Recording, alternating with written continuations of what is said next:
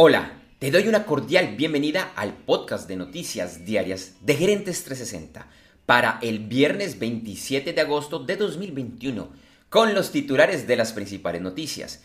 Mi nombre es Andrés J. Gómez y vamos al resumen de las noticias. Ayer se presentaron dos ataques suicidas en Kabul, Afganistán, que fueron perpetradas por el Estado Islámico. Aunque la información aún es algo confusa, se habla de al menos 30 muertos, incluyendo 13 soldados del ejército de los Estados Unidos. Y desde Estados Unidos, el presidente Joe Biden dijo que no olvidarán este ataque y que los responsables pagarán por lo sucedido. La tormenta tropical Aida, que es la novena que recibe nombre en el Caribe este año, está pasando por Jamaica, Cuba y las Islas Caimán, Posteriormente continuará por el Golfo de México y se espera que el domingo ingrese a los Estados Unidos por la costa del estado de Luisiana. Pfizer y BioNTech informaron que firmaron una carta de intención con la farmacéutica brasileña Eurofarma Laboratorios SA para producir el próximo año su vacuna contra el COVID-19 que ahora se llama Comirnaty. El miércoles se reunieron en la Casa Blanca el presidente de los Estados Unidos, Joe Biden, con varios representantes de empresas de tecnología, tal como informamos hace un par de días en este podcast, para hablar de ciberseguridad. El gobierno de los Estados Unidos informó que no puede afrontar solo estas amenazas, por lo cual se armará una coalición con múltiples empresas, que entre otras incluyen a Apple, Amazon, Google, IBM y Microsoft. Y algunas de estas empresas informaron que dispondrán de importantes recursos en los próximos años para apoyar estos esfuerzos, que se verán traducidos en nuevas tecnologías y entrenamientos, entre otros. Después de varios meses de discusiones con autoridades locales en Brasil, WhatsApp informó que modificará sus políticas de privacidad para los usuarios de ese país. La marca china Xiaomi realizó más envíos de celulares que Apple en el segundo trimestre del año. Y las ventas de computadores en los Estados Unidos siguieron creciendo. En el segundo trimestre del año, y apoyado por la tendencia del trabajo híbrido entre oficina y hogar, las ventas aumentaron un 17%.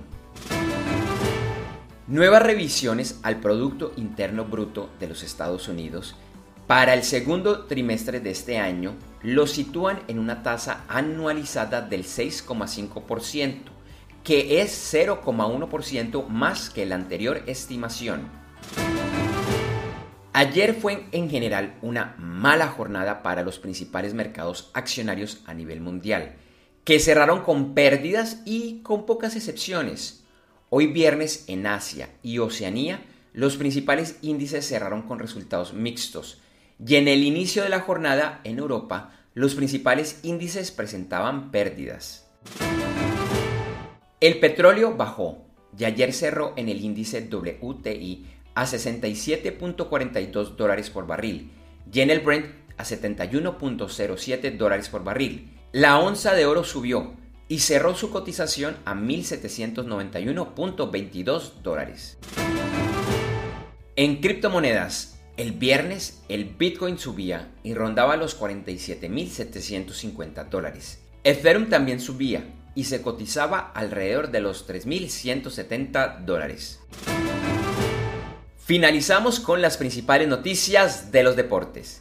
Ayer, la decimosegunda etapa de la Vuelta a España, que se llevó a cabo entre Jaén y Córdoba, la ganó el danés Magnus Kort Nielsen del equipo EF Education Nipo. La general sigue liderada por el noruego Odd Christian Eiking del equipo Intermarché Wanty Gobert Materiaux.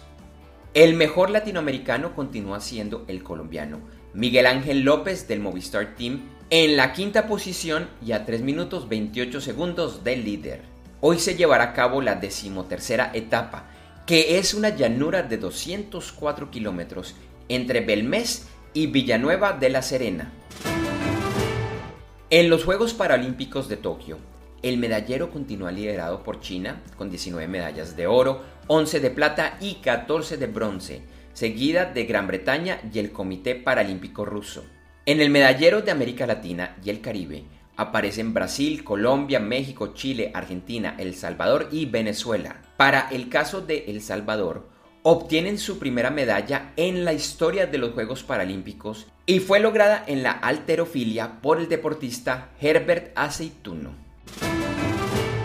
Gracias por escuchar este episodio de Noticias Diarias de Gerentes 360 y te invitamos a que te suscribas en tu directorio favorito de podcast buscándonos como Gerentes 360. También encontrarás este y todos los episodios de Noticias Diarias de Gerentes 360 en nuestra página web www.gerentes360.com. Te recordamos que Noticias Diarias de Gerentes 360 se publica de lunes a viernes en horas de la madrugada de América y es un corto podcast con los titulares de las principales noticias en el mundo para empresarios, emprendedores, gerentes, CEOs y miembros de la alta y la media gerencia para empezar el día bien informado. Además, todos los lunes, martes si el lunes es festivo o feriado en Colombia, vamos en vivo con nuestro programa principal de Gerentes 360 a las 8 de la mañana hora de Colombia, Ecuador, Panamá y Perú. Este programa es un videoblog de unos 35 a 45 minutos de duración donde además de las noticias contamos con entrevistas, invitados, análisis y mucho más. Lo puedes seguir en vivo ingresando a www.gerentes360.com y un par de horas después de finalizar la transmisión en vivo encontrarás la versión de solo audio en los principales directorios de podcast. Feliz día, éxitos en tus negocios y nos vemos o nos escuchamos pronto. En Noticias Diarias de Gerentes 360, agradecemos el apoyo de nuestro auspiciador Clases.vip y su Masterclass VIP gratuita de e-commerce exitoso. Recuerda que te puedes inscribir en www.internetconresultados.com para llevar tu e-commerce a un nuevo y más alto nivel. Eso sí, una advertencia. Esta clase es para empresarios, emprendedores y miembros de la alta gerencia, en la que se compartirán secretos que harán cambiar la forma como piensas el comercio electrónico de tu organización. No esperes más y separa ya tu cupo ingresando a www.internetconresultados.com. Lo repito, www.internetconresultados.com.